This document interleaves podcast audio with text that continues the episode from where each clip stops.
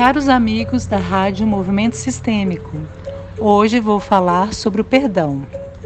Há muitos anos deparei-me com a seguinte frase: Quem perdoa nunca esquece, quem esquece, perdoa. Isso teve uma ressonância imediata em mim.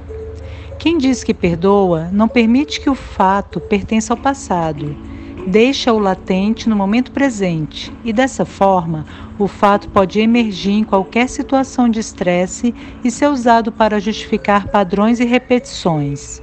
Quem deixa com o outro parte da responsabilidade sobre o ocorrido, sem atribuir-lhe culpa, e assume sua parte sem culpar a si mesmo, libera o fato e fica com a experiência. Dessa forma, segue a vida mais leve, agraciado pelo esquecimento, levando consigo apenas o aprendizado.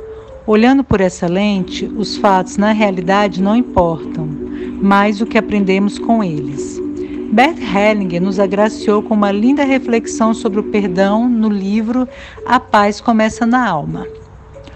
O perdão que reunifica é oculto e silencioso. Ele não é expresso em palavras, mas sim exercitado. No fundo, nada mais é do que tolerância.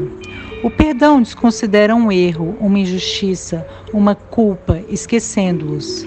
Dessa maneira, o erro, a injustiça e a culpa não trazem consequências nefastas para o relacionamento, muito pelo contrário.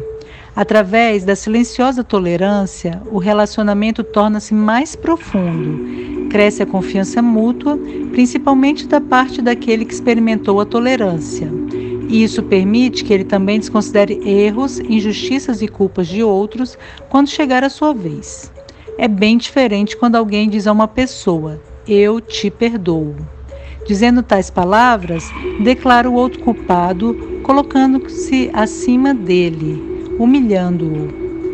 Esse perdão expresso em palavras anula a igualdade entre as pessoas, colocando em perigo a relação ao invés de salvá-la.